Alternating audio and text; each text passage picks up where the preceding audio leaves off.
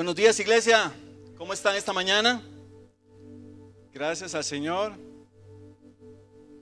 Yo le doy gracias a Dios de que me ha dado la oportunidad esta mañana de poder compartir un mensaje que he tenido en mi corazón y durante esa semana ya le he estado diciendo al Espíritu Santo, Señor, ¿qué quieres que yo diga? ¿Qué quieres que diga? ¿Qué quieres que comparta? Y esta semana también he estado aprendiendo mucho acerca de un tema que es el que quiero compartir con ustedes esta, esta mañana y que además el Señor me ha permitido compartir con algunos amigos durante la semana, que tiene que ver con identidad. Amén. Los que ustedes me, los que me conocen saben que tengo dos hijos, em, Emily, la mayor, y Luca. Y una de las cosas de las que me he encargado y que no quisiera que pase un solo día antes que ellos se acuesten es sembrar en ellos la identidad. Yo no creo que es la corriente de este mundo ahora, amados hermanos, que la identidad se forme de la nada.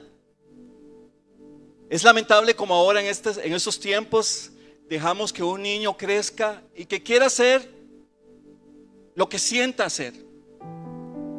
¿Cuántos saben de lo que estoy hablando? Hace un par de semanas estaba viendo algunos videos de, en YouTube con todo este movimiento que yo creo que es una estrategia del infierno, no puedo llamarlo de otra forma, acerca de todo este movimiento de orgullo. Y vi un video que, que me llamó tanto la atención y me entristeció el corazón de una forma que me llevó a querer guardarlo y compartirlo con ustedes. Y es un papá que sale en este video muy orgulloso mostrando a su hijo. Él tendrá unos 5 o 6 años, un niño varón, vestido como una chica. Y él estaba totalmente orgulloso, orgulloso de lo que nosotros llamamos libertad, la mal llamada libertad de este, de este mundo. Vivimos un, Vivimos en un tiempo en donde el mundo que nos rodea no tiene identidad, carece de identidad, no hay identidad, hay una crisis de identidad. Y yo quiero compartir con ustedes algo que encontré acerca de la crisis. Dice, la crisis de identidad se conoce como un periodo en el cual una persona experimenta una serie de dudas profundas sobre sí misma estas dudas se caracterizan por el cuestionamiento de, escuche esto, el sentido de la existencia. Hay niños, adolescentes, amado hermano, que hoy se están preguntando, ¿para qué estoy en este mundo? ¿Para qué existo? ¿Por qué nací? Si tú te has preguntado esto, yo quiero decirte lo primero que no puede estar en tu corazón y en tu mente es que ha sido producto de un error o de un accidente. Nosotros creemos en que hay un propósito de Dios para todos. Amén. Estas dudas se caracterizan entonces por el, cuestionamiento del sentido de existencia y son acompañadas por sentimientos de vacío y soledad. Estamos viviendo en un tiempo en que la gente que está a tu vecino de al lado, los compañeritos de tus hijos en la escuela, los compañeritos, y yo le digo porque yo lo sé, porque yo lo he experimentado, están viviendo momentos de soledad. Es que ellos no saben quiénes son. No saben para qué están aquí. Dice su palabra, y es por eso que yo no creo en que los niños puedan crecer así. Dice, instruye al niño en su camino. Y aunque fuese viejo, no se apartará de él. La identidad se transmite, amado hermano. Y yo quiero eh, hablar esta, esta mañana no solamente de una identidad, quiero hablarte de una identidad balanceada, una identidad sana. Y esa identidad sana solo la puede dar una relación con Jesucristo. Le doy gracias a Dios que este mensaje coincidió con la Santa Cena, porque sabes, nosotros hablamos de la crucifixión de Jesús y de la sangre del Señor en la Santa Cena que celebramos una vez al mes. y en la Semana Santa, ¿no es cierto? Son temas que casi no se hablan, pero yo quiero decirte algo. La identidad tuya y mía está en la cruz del Calvario. En la cruz está nuestra identidad. ¿Sabes algo? Porque es allí donde nosotros recibimos una promesa y la promesa es de ser hijos. Les hablé de mis hijos al inicio. Luca, que es el menor, yo le pregunto, ¿quién eres? Yo le hago un reto a los papás, a los padres esta, esta mañana. Pregúntale a tus hijos, ¿quién eres?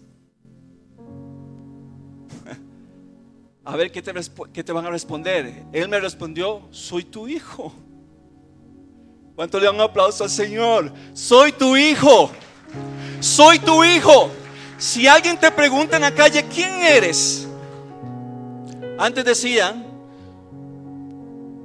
soy Alan. Mi papá se llama Alan. Soy Alan, hijo de Alan, de Desamparados. Porque, porque ahí se transmite la identidad, ¿sabes? Es importante el rol del padre y de la madre en la sociedad actual es importantísimo. Y hay familias, aún dentro de nuestras congregaciones, creciendo. Sin su padre, sin su madre, no hay identidad. Es así como se produce una sensación de ansiedad. Mientras la persona intenta redefinir, oiga, ¿quién es? y en qué momento se encuentra. No es un pecado que tú te sientas así. Si hoy tú estás preguntándote, ¿quién soy? ¿Y en qué momento me encuentro? ¿De dónde vengo y hacia dónde voy? Porque una de las cosas que la falta de identidad quita de tu vida es que tú puedas alcanzar el propósito que Dios ha definido para ti. Voy a decir otra vez, una de las cosas que la falta de identidad nos quita, nos arrebata, es que tú puedas desarrollar tu máximo potencial. Yo quiero hacer una pregunta esta mañana a todos ustedes, que me levanten la mano si alguien puede hacerlo, que me digan, yo he alcanzado mi máximo potencial. Yo puedo morir esta tarde y presentarme delante de mi Señor y decirle, hice todo lo que podía hacer. Hice todo porque tú me diste las fuerzas, lo hice todo. O quizás, como decía un amigo mío, sabes, Alan, el, cementerio está lleno de riquezas. Y yo le pregunté, ¿por qué está lleno de riquezas un cementerio? Y él me decía, allí hay canciones que nunca se escribieron. Hay libros que nunca se redactaron. Hay sueños que nunca se alcanzaron. Es una riqueza increíble un potencial desperdiciado porque nunca alcanzamos nuestra identidad. Y como decimos nosotros aquí en Costa Rica, no puedes pedir esperas al olmo, ¿sabes? No puedes pedirle a un, a un árbol de mango que dé naranja.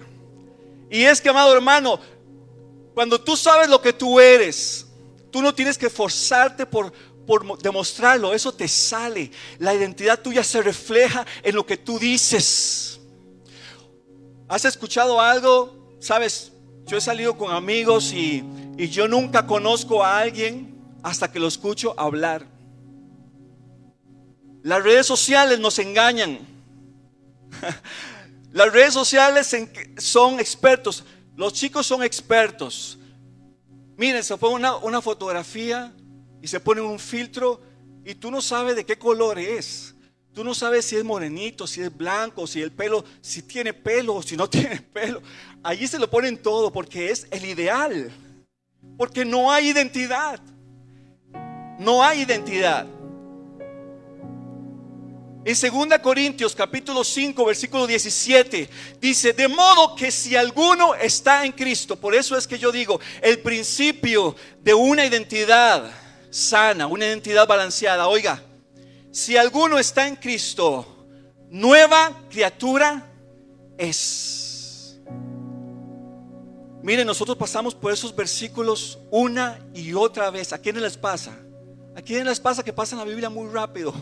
Yo a veces me quedo detenido en una sola página y yo digo, Señor, de este capítulo 1 a este capítulo 2, ¿cuántos años pasaron? A veces leo a Pablo en el, en el libro de los Hechos acerca de sus de sus viajes. Y yo digo, ¿cuánto tiempo pasó? Pasamos demasiado rápido las páginas de la Biblia. Pero quiero leer esto para ustedes nuevamente. De modo que si alguno está en Cristo, quiero parafrasear esto, dice, así que si alguno de ustedes conoce a Cristo y ha hecho de Cristo su Salvador y ha recibido el sacrificio de Jesucristo en tu vida, dice, tú eres una nueva persona.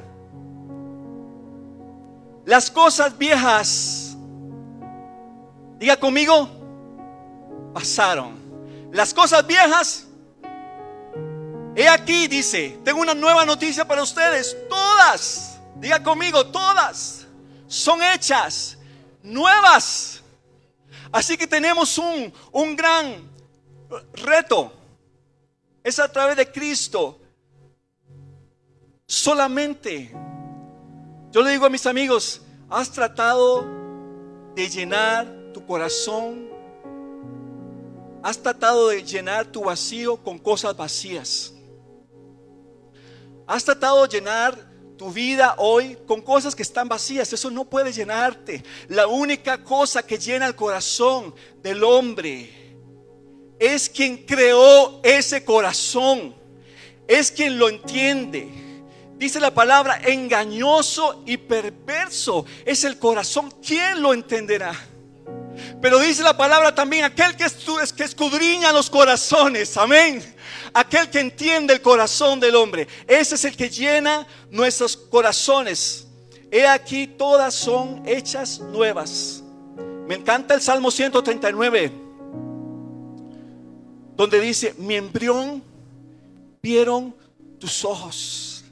Aleluya. Cuando yo leo esto, hay otra versión que dice, mi esencia, mi sustancia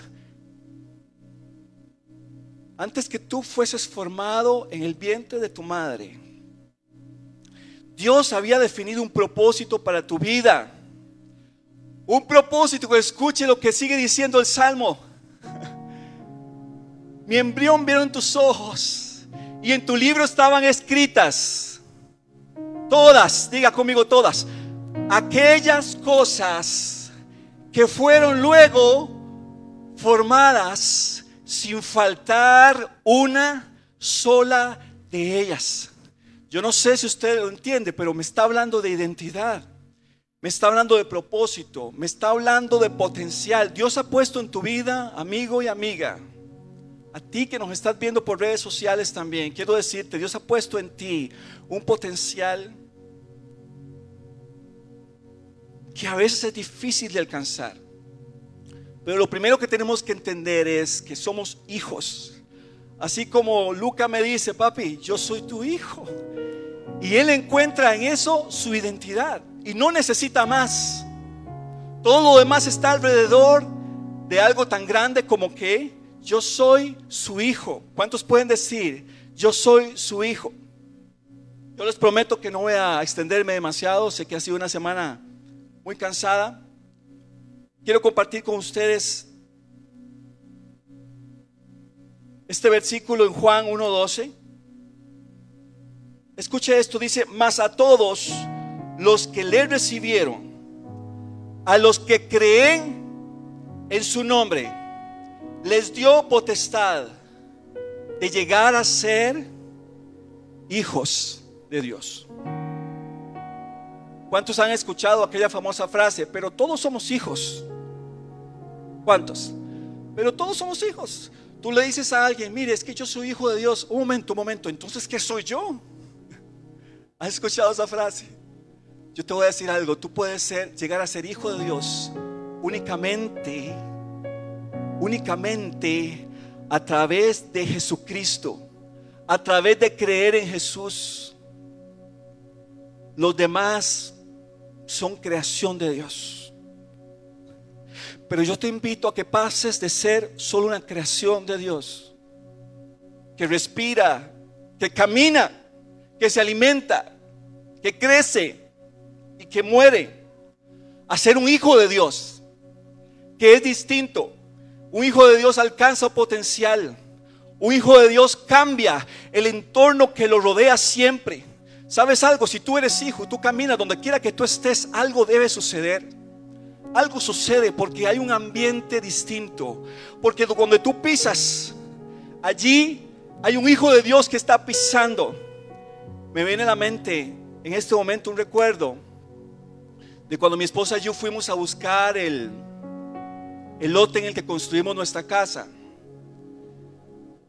Cuando nosotros llegamos a ese lugar, en primera instancia, nos falló la fe. Mi esposa y yo nos, nos volvimos a ver los ojos y le dije, este lugar está muy caro. Y no entramos, nos devolvimos. Y oiga, no me lo van a creer, pero pasaron dos años, dos años. Y una vez pasando por el mismo lugar, volvimos al lugar, al mismo lugar, y yo le dije, llamemos porque yo quiero ver ese sitio, yo quiero verlo con mis ojos. Así que llamamos y concertamos la cita, llegamos a ese lugar. Y el Espíritu Santo me puso a hacer esto, que tal vez a ti te parezca muy loco, pero yo te lo lanzo, igual te puede ayudar. Porque hay otra cosa que quien tiene identidad es capaz de hacer, y es que conoce lo que tiene. Cuando los apóstoles llegaron al templo de la hermosa, y estaba ese hombre allí lisiado. Es increíble, escuche, dice que estuvo lisiado toda su vida y alguien lo llevaba para que pidiera limosna. Y cuando ellos se acercaron y vieron al, Señor ese que estaba pidiendo dinero, y escuche lo que pasó. Ellos él estaba pidiendo dinero, los apóstoles dicen, no tengo oro y no tengo plata. Y aquí viene un secreto de Dios dice, pero lo que tengo, diga conmigo, lo que tengo, ¿tú sabes lo que tienes? El mundo de allá afuera está esperando que tú adquieras una identidad en Dios tan profunda que alcances tu potencial, pero que además tú entiendas lo que tienes. Y ellos le dijeron, no tengo oro ni plata, pero lo que tengo te doy. Levántate en el nombre de Jesús. Toma tu tu, cama y camina. Dice que lo tomaron de sus manos. Y el hombre se levantó sobre sus pies por alguien que cree en Dios, alguien que conoce su identidad, alguien que sabe qué es lo que tiene. Y lo ofreció a un mundo que está confundido, un mundo que no sabe para dónde va. Y regresando al, a mi anécdota, mientras mi esposa estaba hablando con la, con la vendedora, yo me subí al, al lote y empecé a caminar y empecé a poner mis pies sobre esa tierra y empecé a orar. Y yo le dije, Señor, esta tierra es nuestra. Señor, esta tierra es nuestra, yo lo sé. Y dice mi esposa, porque después me llama y me cuenta, que ella estaba hablando con la vendedora y con el otro ojito estaba viéndome y dice, este está orando por la tierra. Este, este ya lo conozco, está orando por ese lote. Yo no te estoy hablando de cosas que son imposibles. Hay cosas que parecen sobrenaturales. Pero yo yo no tenía oro ni plata. Es más, estábamos nuestras posibilidades eran eran un poquito más que nulas. Pero sabes lo que he aprendido yo es que si tú crees en que tus posibilidades son buenas, si tú crees que tú puedes con tu fuerza alcanzar ese sueño, tienes que revisar bien que ese sueño sea un sueño de Dios. Comúnmente los sueños de Dios y los retos de Dios están fuera de nuestro alcance. Y voy a decirlo otra vez, comúnmente los sueños que Dios pone en nuestro corazón están fuera de nuestro alcance. Porque Dios no comparte la gloria con nadie, ¿sabe? Y Dios, yo puedo sentarme hoy y decirle, esto me lo dio el Señor con ninguna, con cero duda. No hay duda de que me lo dio el Señor porque yo no podía hacerlo. Gloria a Dios. Amado, apenas estoy en la introducción. Así que dice, nuestra identidad está en Cristo y la base de nuestra fe es la cruz. La base de nuestra fe es la cruz. Hay un escritor muy famoso, C.S. Lewis, que él escribió los, los libros de las películas de Narnia. ¿Quiénes lo han escuchado? ¿O quieren, han visto las películas de Narnia? Bueno, no la han visto, véanla. La verdad es que tiene un lindo mensaje. Y él dice, si Jesucristo no resucitó en esa cruz, no importa. Pero si Él resucitó en la cruz, es la historia más hermosa y magnífica que le ha podido pasar al ser humano. Yo puedo decirle algo, la cruz es real. La cruz es real. ¿Sabe algo? Hay dos cosas que quiero hablar de la cruz. Una, que fue profetizada. ¿Y por qué estoy hablando de la cruz? Porque como dije al inicio, es en la cruz donde tú y yo encontramos nuestra identidad. La segunda cosa es que hay evidencia histórica y arqueológica también acerca de la cruz.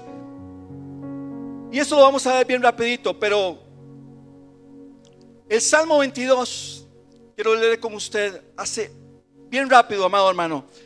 Salmo 22, en los versículos 7 y 8. Lo que, lo que voy a leer es una comparación. El Salmo 22 lo escribe David. ¿Sabe algo? Mil años antes de que ni siquiera, mil años antes, donde no se conocía al imperio romano, donde no se conocía la crucifixión, mil años antes, ¿cómo es posible? Pregúntense eso a los racionalistas, aquellos que dicen esto no tiene sentido, si la ciencia no me lo puede comprobar, no lo puedo creer. A los racionalistas, ¿cómo me puede explicar usted que David mil años antes haya hablado de la crucifixión de Jesús cuando ni siquiera la cruz era conocida? Y dice, pero yo soy un gusano. Habla David, pero realmente está hablando de Jesús, escuche, no un hombre. Vergüenza de la gente, desprecio del pueblo. Al verme se burlan de mí, hacen visajes, menean la cabeza. Ese es el versículo 7 y 8 del Salmo 22. En Marcos 15, 29 dice, los que pasaban lo injuriaban, meneando la cabeza y diciendo, Tú que destruyes el templo y lo reconstruyes en tres días, sálvate a ti mismo bajándote de la cruz. Y hay otros versículos que no quiero, que no puedo por tiempo compartir con ustedes esta mañana, en donde exactamente las mismas palabras que David profetiza se habla en el Antiguo Testamento acerca de la crucifixión de Jesús. Y quiero escuchar esto, quiero decirles esto acerca de la evidencia histórica Jesús de Nazaret pasó por juicios judíos y romanos, fue azotado, sentenciado a muerte por crucifixión. La flagelación produjo laceraciones tan profundas en forma de llagas y una pérdida apreciable de sangre y probablemente preparó el escenario para un shock hipovelomédico, no sé qué es eso, oiga, como lo demuestra el hecho de que Jesús estaba demasiado debilitado para llevar la cruz al Gólgota. Esto lo escribe una revista en Estados Unidos que se llama Llama Network. Escuche, en el lugar de la crucifixión sus muñecas fueron clavadas al patíbulo y después de que el patíbulo fue levantado sobre el poste, fueron, fueron sus pies clavados a los estípides, que es la base donde estaban sus pies. El principal efecto fisiopatológico de la crucifixión fue una interferencia en la respiración. Jesús no podía respirar bien.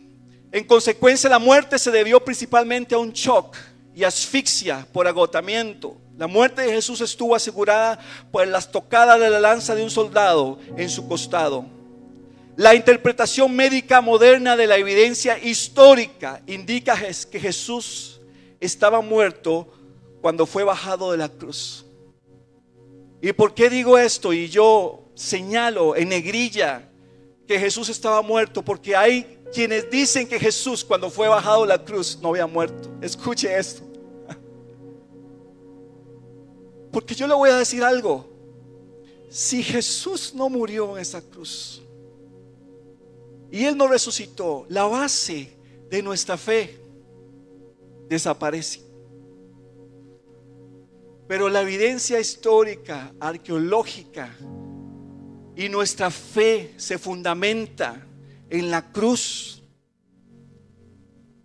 Y la identidad nuestra se fundamenta en la cruz. Estar en Cristo significa transformación. Diga conmigo, transformación. Mire, si es cierto que cuando yo entrego mi vida a Jesús, todas las cosas son hechas nuevas. El que es libertino, el que tiene ese libertinaje, ya no lo es más. El que roba ya no roba más. El que dice malas palabras ya no dice malas palabras. Hay una transformación. La gente va a empezar a llegar a decirte, ¿qué es lo que ha pasado contigo? Yo te veo nuevecito, nuevecito, como nuevo de paquete es porque Jesús ha hecho una transformación en tu vida. El desafío de estar en Cristo para ser transformados en nuevas criaturas. ¿Qué dice la palabra que somos una vez que somos transformados? Y voy a leer esto y con esto vamos a terminar. Efesios 1. Quiero leer a partir del versículo 3. Escuche. Alabado sea Dios Padre de nuestro Señor Jesucristo, que nos ha bendecido. La primera cosa que, que sucede cuando hay una transformación en mi vida y logro que la identidad en Cristo esté clavada en mi corazón, nos ha bendecido.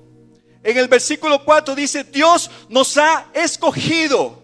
Así que nos ha bendecido, nos ha escogido antes de la creación. En el versículo 5 dice, nos predestinó, somos predestinados. En el versículo 6, porque somos hechos para la alabanza de su gloria. En el versículo 7 dice, porque tenemos redención mediante su sangre, o sea, somos perdonados. En el versículo 8 dice que Dios nos da abundancia de sabiduría y entendimiento. En el versículo 9 Él nos hace conocer su misterio, el misterio de su voluntad. Así que quiero que escuche esto. La identidad de Dios nos dice que somos bendecidos que somos escogidos, que somos santos, que somos amados, que somos sus hijos, que tenemos un propósito, que somos redimidos, que somos perdonados, que somos herederos y que somos planeados. Tu vida ha sido planificada. Tu vida ha sido planeada cuidadosamente. No importa de dónde tú saliste. Escúchame, lo importante es a dónde tú llegues. Pablo dice, ciertamente olvidando lo que queda atrás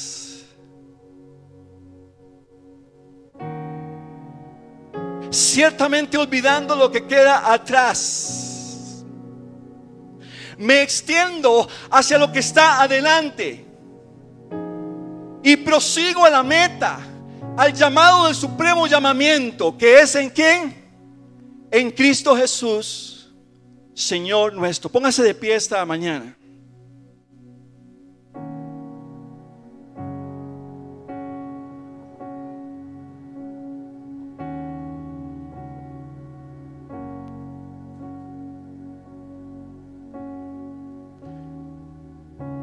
Quiero que ahí donde estás, si alguien nos visita esta mañana, quiero darle la oportunidad para que tu vida sea cambiada, para que tu vida sea hecha una vida nueva. Y eso se hace solamente a través de Jesús. El Señor en su sabiduría entendía que para nosotros era virtualmente imposible poder alcanzar la salvación. Y estábamos condenados irremediablemente a la muerte eterna por el pecado. Pero por su misericordia, Él ideó un plan. Y es un plan de salvación que alcanza a todos, no solo a judíos. Dice su palabra, no solo a judíos, a griegos. Es a todo el mundo. Es, un, es, una nueva noticia de salvación y es el evangelio que nosotros en este lugar predicamos. Es el evangelio de la salvación. Y esto se puede hacer solo a través de una sola cosa, de alguien solamente y se llama Jesús. Ahí donde estás, yo quisiera que aquellos que no han recibido a Jesucristo y no están conscientes o quisieran hacer esta oración nuevamente, puedas hacerlo. Puedes repetir conmigo, Señor Jesús Hazlo, vamos, sé valiente este momento y dale un, un cambio rotundo y definitivo a tu vida. Tú que has estado cansado, cansado de la drogadicción, cansado de que todo lo que haces parece que sale mal, que está mal. Es tiempo de que tomes una identidad mayor es la que tienes, mayor es la que las circunstancias te han dado. Y seguimos en oración, Señor Jesús. Esta mañana entrego mi vida a ti.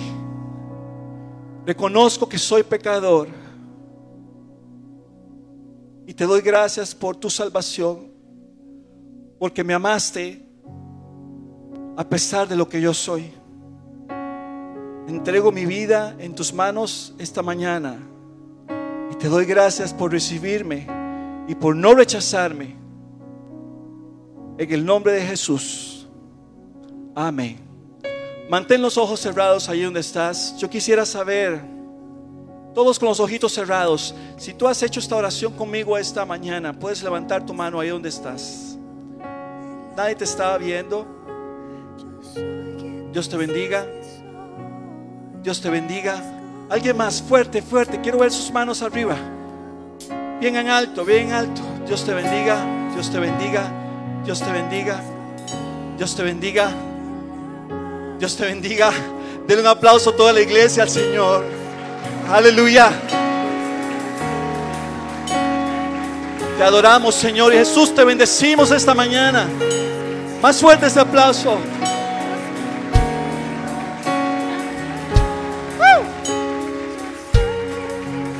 Gracias Jesús. Quisiera hacer una última oración. Si tú ya habías aceptado a Jesús como tu Salvador, pero de alguna forma te has alejado de Él y, quieres hacer las paces con el Señor, nuevamente cierra los ojos y allí donde estás, haz esta oración, Señor, me acerco a ti nuevamente. Me he alejado un poco de tu vida, Señor. Me he alejado un poco de ti por diferentes circunstancias. Tengo un matrimonio desordenado y roto. He estado en drogas. Señor, he hecho lo malo delante de ti. Pero esta mañana me arrepiento, Señor, y quiero regresar a ti. Quiero regresar como el hijo pródigo regresa a su padre. Y quiero abrazarte esta mañana. En el nombre de Jesús te pido, recíbeme de nuevo, Señor, en tu casa. Aleluya, amén. Tus ojos cerraditos, bien cerrados. Alguien hizo esta oración esta mañana. Que levante su mano. Dios te bendiga. Alguien más, Dios te bendiga. Alguien más, Dios te bendiga. Alguien más, alguien más hizo esta oración. Dios te bendiga. Dios te bendiga. Y los demás vamos a darle un aplauso al Señor. Fuerte.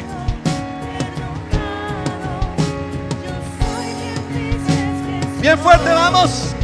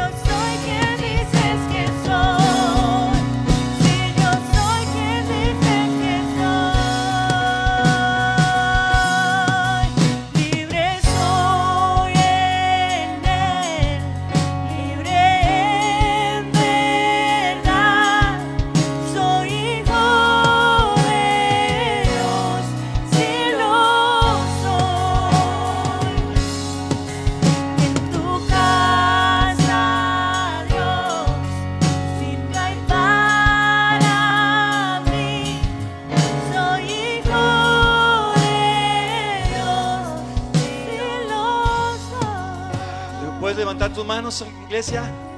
El Señor te bendiga y te guarde.